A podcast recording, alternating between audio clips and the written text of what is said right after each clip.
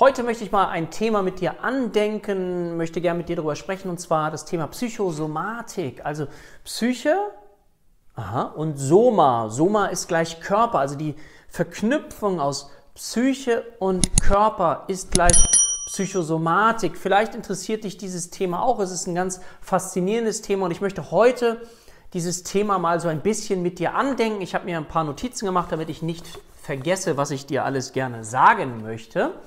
Und vielleicht steigen wir mal ganz kurz ein. Erstmal, indem ich mich nochmal vorstelle. Mein Name ist Dirk, Dirk Schippel. Ich bin Geschäftsführer der HPA Heilpraktiker Akademie Deutschland. Und wir haben es uns zur Vision gemacht, gemeinsam mit unseren Schülern psychisches Leid in Deutschland zu minimieren. Ja, und dafür leben wir, deswegen mache ich diese Videos, um, wenn du dich für dieses Thema interessierst, Heilpraktikerin für Psychotherapie, für das Thema Psyche, vielleicht, ich kriege immer wieder Zuschriften auch von Menschen, die Betroffene sind und die davon auch profitieren, das freut mich total. Ja? Es soll für diejenigen sein, die sich für das Berufsbild interessieren, für diejenigen, die in der Ausbildung sind, Betroffene, das ist das, wofür ich das mache. Wenn dir diese Videos gefallen, wäre ich dir total dankbar, wenn du dem Ganzen einen Daumen nach oben gibst, wenn du unseren Kanal abonnierst, völlig kostenfrei und schreib auch gern was in die Kommentare, vielleicht wie das bei dir ist, das Thema Psychosomatik. Interessiert dich das Thema oder soll es dazu auch vielleicht mehr Videos geben? Ich mache das hier natürlich immer komplex reduzierter, damit du überhaupt so einen Einstieg bekommst. So. Einerseits ist es ja wichtig jetzt mal für diejenigen, die eine Orientierung suchen und wir sind im ICD-11, aber bis es in Deutschland umgesetzt ist, sind wir noch im Bereich ICD-10 und da ist erstmal die Frage, wo finde ich denn überhaupt Dinge über Psychosomatik? Also wenn du jetzt dich damit beschäftigst, ich weiß nicht, wie ich mich das erste Mal damit beschäftigt habe und ich habe diesen Begriff da gar nicht so richtig gefunden. Und das ist auch ein bisschen schwierig, weil das ist so ein bisschen verstreut, ja. Also auf der einen Seite haben wir das in F5 bei den sogenannten Verhaltensstörungen mit drin dass du etwas über Psychosomatik findest, da findest du dann auch noch so diese Begriffe Holy Seven, heilige Sieben, dass man sagt, okay, es gibt da einen Teil der Psychosomatik, was teilweise aber mittlerweile auch schon überholt ist, aber dass es so etwas gibt wie ähm, Neurodermitis, also es gibt einen Bezug von Haut zum Thema Psyche, ja. Dann gibt es das Thema Asthma bronchiale, dass man sagt, okay, es gibt einen Zusammenhang zwischen psychischem Erleben und dann eben auch diesem körperlichen Erleben von Asthma. Es gibt sowas wie essentiellen Bluthochdruck. Essentiell heißt, man kann sich nicht erklären. Man kann sich diesen Bluthochdruck nicht erklären. So.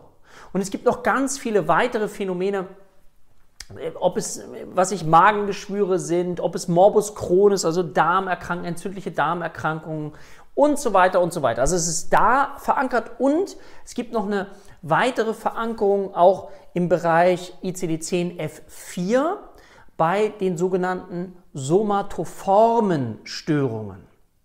Und somatoform, Soma, Körper, ja. Eine somatoforme Störung gibt es auch mehrere Unterrubriken, also welche Störung ist es da in dem Bereich so gibt. Zum Beispiel die sogenannte Somatisierungsstörung. Das sind wechselnde körperliche Beschwerden, ja, ich habe Blasenprobleme, ich habe Rückenschmerzen, habe ich ein bisschen Bauchschmerzen, ohne dass anatomisch gesehen etwas festgestellt werden kann. Also das heißt, wir wissen hier, anatomisch kriegen wir keine ausreichenden, hinreichenden Belege dafür, dass es erklärbar wäre, dass jemand diese Befindlichkeiten hat. Aber in der Funktion bin ich beeinträchtigt. Ja, da passiert irgendwas. Anatomisch ist alles in Ordnung ja, oder es ist nicht ausreichend erklärbar, aber in der Funktion bin ich beeinträchtigt. Und das hat natürlich einen ganz großen Einfluss auch auf mich, auf mein Umfeld, auf mein Erleben, ja, wie sich das psychisch eben auch auswirkt und wie sich das miteinander bedingt. Ja, also Somatisierungsstörung war ein Beispiel. Es gibt eine anhaltende Schmerzstörung. Also es gibt da, aha, bestimmte Bereiche. Und jetzt stell dir mal vor, dass du so wechselnde körperliche Beschwerden hast oder Schmerzsymptome hast, dann kann das natürlich eng verknüpft wiederum sein, auch mit deinem Psycho psychischen Erleben. Ja? Das heißt, wenn du Befindlichkeiten hast, triffst du dich vielleicht nicht mehr so viel mit Freunden. Dadurch kriegst du weniger soziale Bestärkung. Dadurch kannst du das Gefühl von mehr und mehr Ohnmachtsgefühlen entwickeln. Du wirst traurig, du wirst vielleicht auch verzweifelt, wann geht das weg und kannst in eine depressive Episode noch einmünden. Ja, also daran siehst du diese Wechselwirkungen auch, die damit einhergehen. Und das ist natürlich hochgradend belastend und wir wissen, dass die WHO, die Weltgesundheitsorganisation, ein biopsychosozialen Weltbild folgt. Ja? Also stell dir vor, einmal früher, ganz früher gab es nur den Körper, Bio. Körper ist der einzige Einfluss, den wir haben. Bio, Bio, Bio. Ja? So, Körper hat Einfluss auf alles. Dann ist man irgendwann darauf gekommen, dass die Psyche auch einen Einfluss auf unseren Körper haben kann.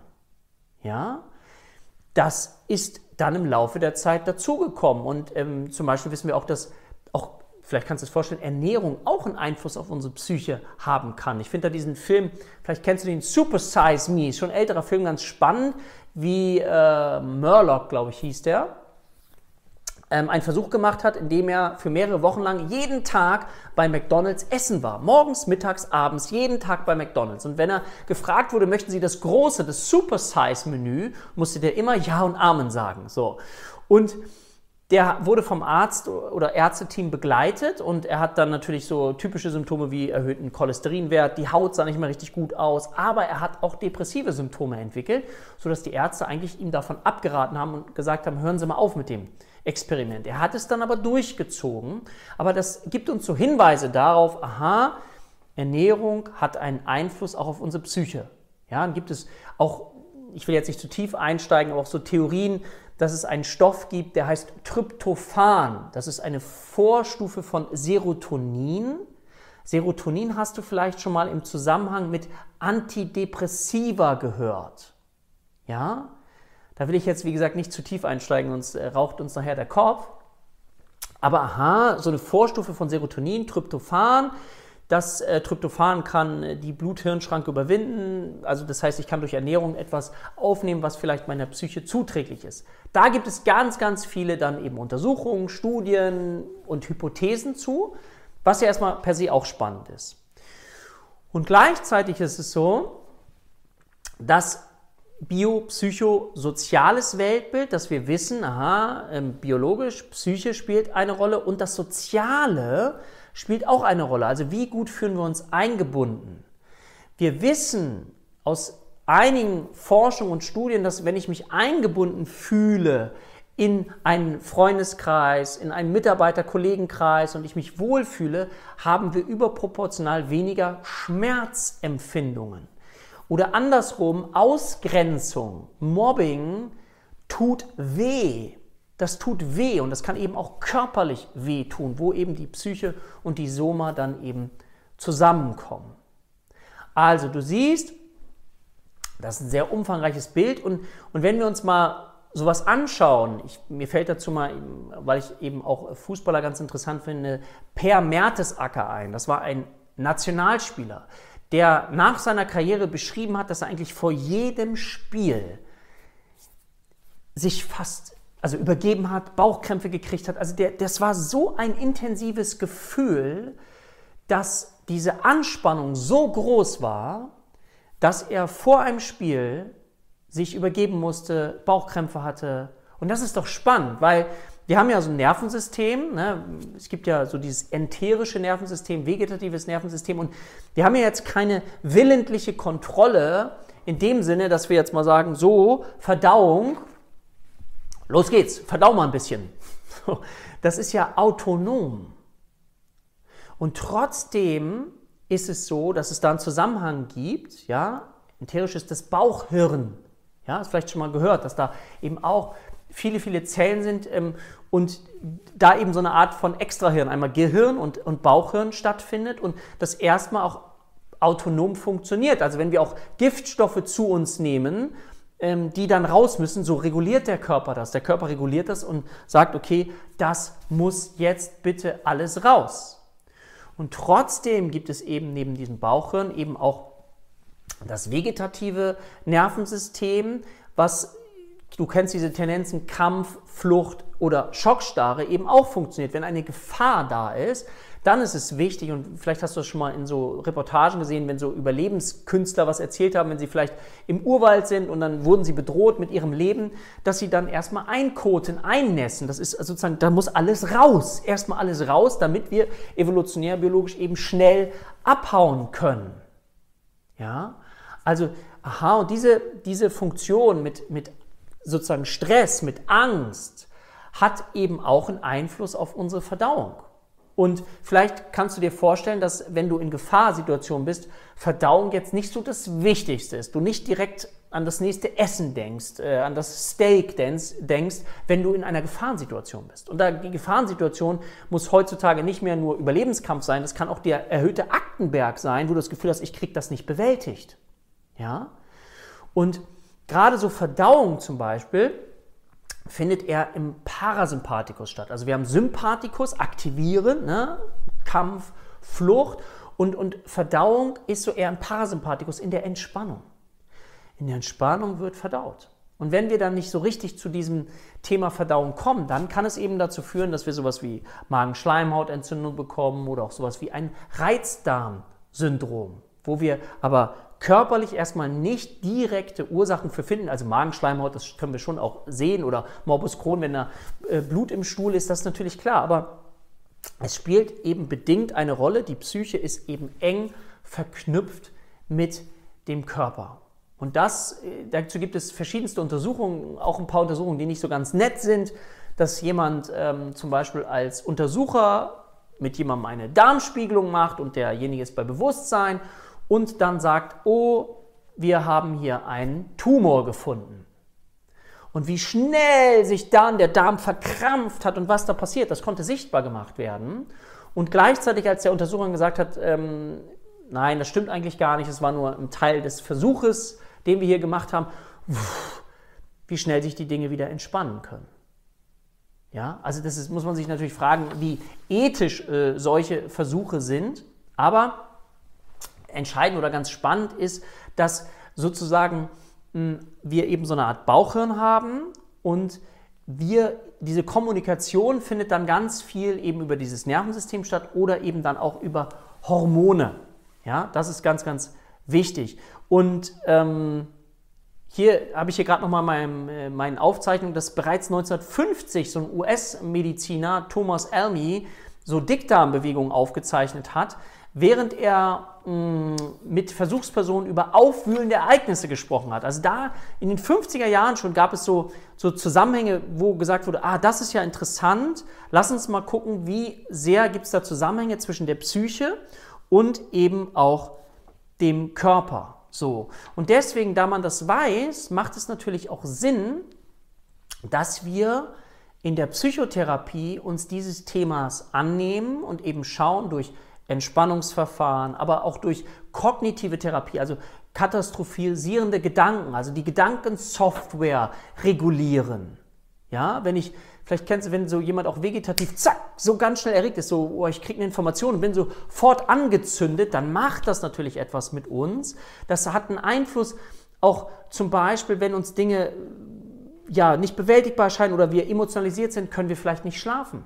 Ja, und das drückt sich dann wieder aus, dass wir nicht so richtig erholt sind. Das ist so auch so ein Teufelskreis. Wir wissen, dass wir Ernährung einen Einfluss haben. Wir wissen aber auch, dass wir durch Bewegung einen Einfluss haben, dass wir natürlich auch durch den Körper massiv in diese Richtung die Psyche beeinflussen können. Also das ist wirklich ein gegenseitiger Kreislauf. Wir können durch Körper, durch Ernährung, durch Bewegung, durch Weglassen von ungesunden Gewohnheiten wie Rauchen beispielsweise die Psyche beeinflussen und die Psyche beeinflusst wiederum den Körper. So. Und da macht es ganz viel Sinn, dass wir eben auch schauen, therapeutisch ist das dann ganz, ganz spannend, was tut uns gut. Das klingt total banal, aber damit arbeite ich sehr viel mit dieser Stimmigkeit, was tut mir gut, weil ich dadurch eben auch eine Möglichkeit habe, den Körper ein bisschen zu beruhigen und dadurch wiederum auch meine Psyche zu beruhigen. Und das bedingt sich dann wieder gegenseitig. Also es gibt ganz viele faszinierende Studien auch, wie so ein Reizmagen zustande kommt und was mit den Darmbewegungen dann passiert. Das will ich jetzt heute hier nicht weiter vertiefen. Ich wollte dir heute nur mal einen ersten Impuls geben zum Thema Psychosomatik, wie das zusammenhängt, wo das vielleicht auch steht. So, wenn du Interesse hast, dich mit diesem Thema mehr und mehr auseinanderzusetzen. Und da gibt es eben faszinierende, wie ich finde, auch Berichte, wie durch die Psyche dann, durch die Minimierung von Belastungsfaktoren, dadurch, dass man an die Tiefe herangeht, was ist da auch? Also ich habe in manchen Videos bringe ich das Beispiel als Hypothese, wenn du psychosomatische Beschwerden hast, dass das tiefere Gefühl möglicherweise, nur eine Hypothese, das Gefühl von Einsamkeit ist und du ja Abwehrmechanismen hast und die Einsamkeit so, so schlimm ist, dass du dir unbewusst lieber ein Gegenüber suchst, nämlich den Körper, im Austausch bist, indem du überlegst, ah, was habe ich gerade, wie ist das? Und du bist ja auch sehr nach innen fokussiert dann und du dadurch die Einsamkeit nicht mehr so stark spüren musst. Und das sind, finde ich, ganz, ganz spannende Erklärungszusammenhänge, Hypothesen, die wir unserem Gegenüber als Patienten anbieten können, um daraufhin etwas aufbauen zu können, wenn es für ihn plausibel ist oder für sie. Ja, und damit können wir dann arbeiten. Und deswegen lohnt es sich so ein bisschen zu schauen, auch okay, Haut, was ist zum Beispiel Haut, Neurodermitis, was ist das für ein Organ, was bedeutet das als erste Abwehrschutz und so weiter und so weiter. Da kann man dann tiefer eintauchen. Ja, wenn du Lust hast, äh, schauen wir mal, ob wir das an anderer Stelle nochmal vertiefen. Für heute soll es das erstmal gewesen sein. Ich hoffe, wie gesagt, du kriegst so einen ersten Einblick erstmal in dieses Thema und es ist bei dir jetzt so auf der Pfanne, sodass du das auch immer wieder weißt, okay, es gibt eben diese Erklärungszusammenhänge und da macht es dann Sinn und macht es faszinierend, sich dann auf den Weg zu machen, wie die einzelnen Dinge möglicherweise miteinander zusammenhängen können. Ich wünsche dir eine schöne Woche. Auf bald. Dein Dirk.